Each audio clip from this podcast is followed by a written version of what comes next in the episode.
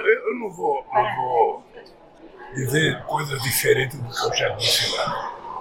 O que é importante é ter em conta, é ter em conta que o que aconteceu hoje é uma novidade extraordinária. O presidente do Brasil e o presidente dos Estados Unidos fazendo o anúncio de uma ação conjunta em defesa do emprego decente.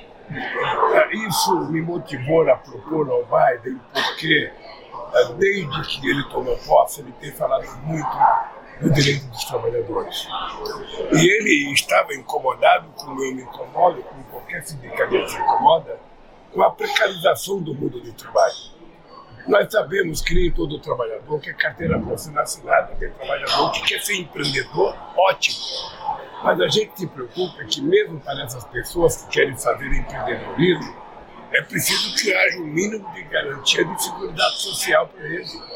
Porque quando tudo está bem, ótimo. E quando as coisas vão mal, é preciso que então apareça a figura do Estado tentando dar uma solução para isso. E para mim foi extraordinário que o Biden topou fazer um anúncio junto com os dirigentes sindicais americanos e brasileiros. Aí eu acho que daqui para frente a gente tem um instrumento para trabalhar, sabe? Nos outros fóruns que eu vou participar, eu vou presidir os BRICS em 2025, eu vou presidir o G20 em 2020, nós vamos presidir a COP em 2030 e 2025, sabe? Então é um assunto que a partir de agora eu vou discutir com todos os governantes que eu conversar, para que a gente possa estabelecer um pacto, sabe? Que possa ser aprovado uma coisa no fórum como o G20, de que todos nós governantes vamos cuidar de não permitir que o povo que trabalha seja vítima da insensatez daquele que quer o lucro fácil, pagando, sabe, uh, salário baixo. E, sobretudo, quando a gente tem que falar para o público jovem. Um jovem que está terminando o ensino técnico agora, que está terminando o ensino médio, que tem perspectiva de fazer universidade, que tem o sonho de trabalhar, é preciso que a gente trabalhe para que ele não perca a esperança. Porque se um jovem perder a esperança, tudo mais estará pior.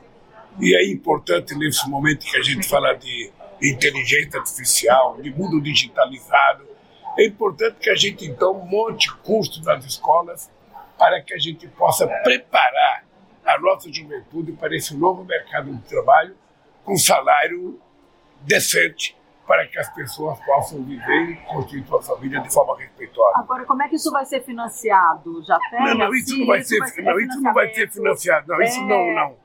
Não é, não é uma. É, é a abertura de Estado. O que nós tomamos é uma decisão, o que nós tomamos foi uma decisão, sabe, que não é de nenhuma ONG, nem de um sindicato. É uma decisão de dois governantes que querem fazer com que os seus mandatos na presidência e o mandato do governo daqui para frente se preocupem, junto com os trabalhadores, criar as condições para que a gente dê uma reversão no mundo do trabalho. No Brasil, por exemplo, nós estamos com uma comissão tripartite em que a gente não está discutindo recuperar as coisas do passado. Nós estamos muito mais preocupados em criar coisas novas. Como é que vai ser a relação capital e trabalho daqui para frente? no século XXI. Como é que vai ser a relação capital e trabalho no mundo empresarial digitalizado? Sabe, em que as plataformas muitas vezes trabalham as pessoas quase que como trabalho escravo. Eu não sei se vocês sabem, mas no caso do Brasil, aquelas meninadas que trabalham de moto, trabalham de bicicleta, às vezes eles não têm banheiro para ir. Às vezes eles trabalham de fraldão, porque não tem banheiro para ir. É inimaginável que nesse mundo todo digitalizado, todo moderno, o ser humano seja tratado ainda como se fosse escolha, como se não fosse que não merecesse respeito. Então eu quero dizer para vocês que eu saio daqui dos Estados Unidos muito feliz porque é um sinal, ainda não é uma conquista, é apenas um sinal de que as coisas estão mudando, de que Estados Unidos e Brasil vão trabalhar mais juntos. A gente quer crescer junto economicamente, a gente quer mais investimento americano no Brasil, ele quer mais investimento aqui, a gente quer mais comércio. Isso só é possível a gente conversando. Agora, presidente, as histórias abordaram na conversa. Ou há perspectiva de outras parcerias? É muito tempo é muito tempo. Se eu fosse dizer tudo para você, eu teria aberto para a empresa participar disso. Pessoal, a gente tem, tem outra agenda agora, pessoal. uma boa química entre o senhor e o Biden, não? Olha, eu sempre, eu sempre admirei o Biden, porque ah, desde o discurso posse, eu fiz um, um, uma carta, publiquei uma matéria ah, ah, dando os parabéns ao Biden pela visão que ele tem do mundo sindical. É porque tem empresário que acha que não tem que existir sindicato. O que eu acho uma ignorância, porque o sindicato é a voz do trabalhador na mesa de negociação. Então, o que o empresário tem que entender é que quanto mais o trabalhador for forte, mais ele pode ganhar. É verdade que os trabalhadores vão ganhar um percentual a mais, mas os trabalhadores vão consumir o que? Os produtos fabricados pelo próprio empresário, que vai receber o aumento de volta vendendo seus produtos. Não precisa. Eu tenho, eu tenho utilizado nos últimos tempos uma, uma frase que é para tentar mostrar para a pessoa o significado.